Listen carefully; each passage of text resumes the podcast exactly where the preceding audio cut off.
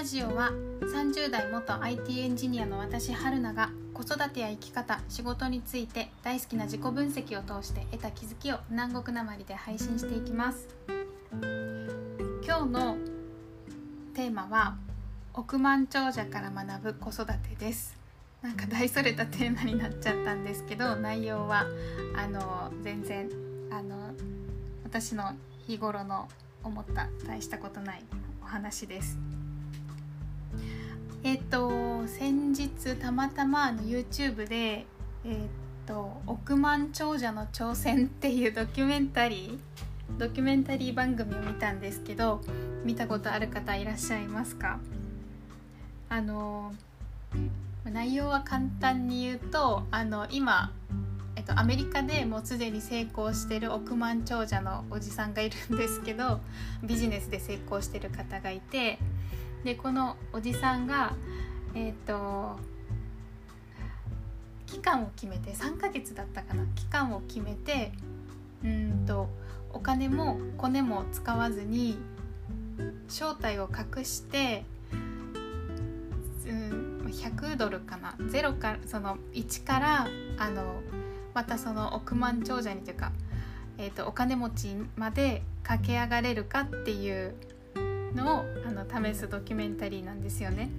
でそのゼロからスタートしてどうやってあの増やしていくかっていうのをいや、うん、っていうのを見れるんですけどなんかですねそこでそのおじ様がもうでもだいぶあの最初の方なんですがあのそのゼロからじゃあどうやって、まあ、与えられるものはその100ドルとトラ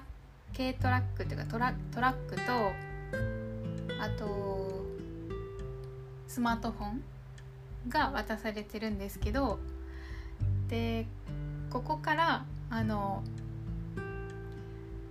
えっとおじさんが言うのが おじさん億万長者の方が言うのはあのまず買い手を見つけてそれからあの相手のニーズに合わせて仕事を始めるのが鉄則だっていうのを言うんですね。だからあのみんな大体は商品を作り込んでから売る相手を見つけてるがそうじゃないって言ってて。でまずはその何が欲しい？って聞いてこれが欲しいっていうのがあったらそれをあの見つけに行くのがあの商売の鉄則だっていうふうに そこから商品を作っていくっていうっていうことをおっしゃってて。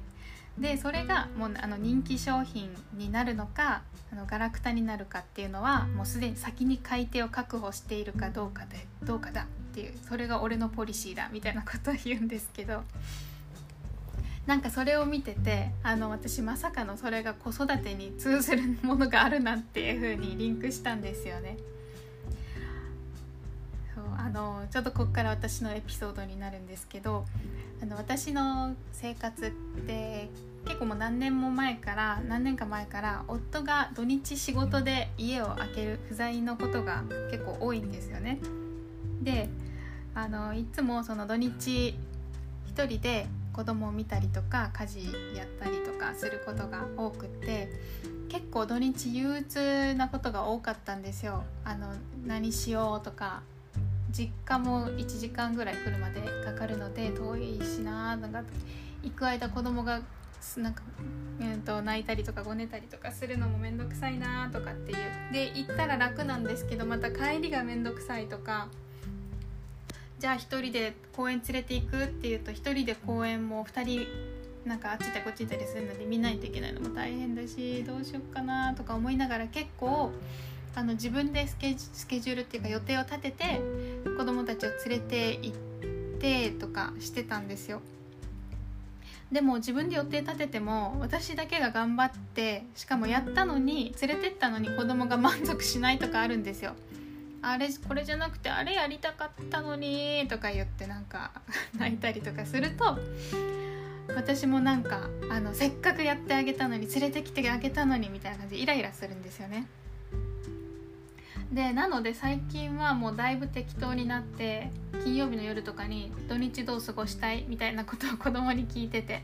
では単純なんであのお菓子買いたいとか公園でおにぎり食べたいとかキッズランドってあの沖縄で子供が遊ぶ遊び場があるんですけど室内室内の公園みたいな。キッズランド行きたいとか動画見たいとか YouTube 見たいみたいななんかそんなこと適当に言うんですけど OK って言って。でそしたら私はもうあとはその土日どっかでそれを叶えてあげればいいでしょみたいな感じで思って例えば、まあ、それ以外私がやりたいように過ごそうみたいな感じで考えてんですよね。だからあじゃああっち向かいながら少し公園寄っておにぎり食べるかとか キッズランド連れてって私は本でも読むかとか作り置きしたいからその間動画見せるかとか、まあ、おばあちゃん家向かいながらスーパーでお菓子選ばせるかとかなんかそんな感じのスケジュール立てになってて。そうなんですよ。それさえ満たせると、まあ、やりたいって言ってその単純なことさえ満たせたらまず子供たちは「お休み楽しかった」って言うんですよね。で私もダメ押しでなんか今日はお菓子選んで帰ってよかったね楽しかったね土日ねとか言ってダメ押しで言って 印象付けたりとかして。でなんかそうなんですよ。だから先に子どもたちのニーズを聞いといてじゃあどのタイミングでそれ満たせるかなっていうのを考えて提供する。はい満足みたいな。そうでなんか他にもその億万長者さんが言ってたのは言ってたというかされてたのはなんかあの安く品物とか仕入れてでそれをいつどこで誰に売るかっていうので付加価値を高めたりとかされるんですよ。でそれとかもあの子供と遊ぶ時とか結構使えそうだなって思ったんですよね。安く仕入れて仕入れた品物をいつどこで誰に提供するかで価値を高める。いつ使うのかとかちょっと自由に考えてみてください。面白いので。そうで私のその師匠最近学んでる師匠も何事も原理原則は同じってことをおっしゃってるんですけど まさかのビジネスと育児で共通するその学びがあるんだなっていうので 面白く感じました。はい。では今日はここまでです。また良ければ次回も聴いてください。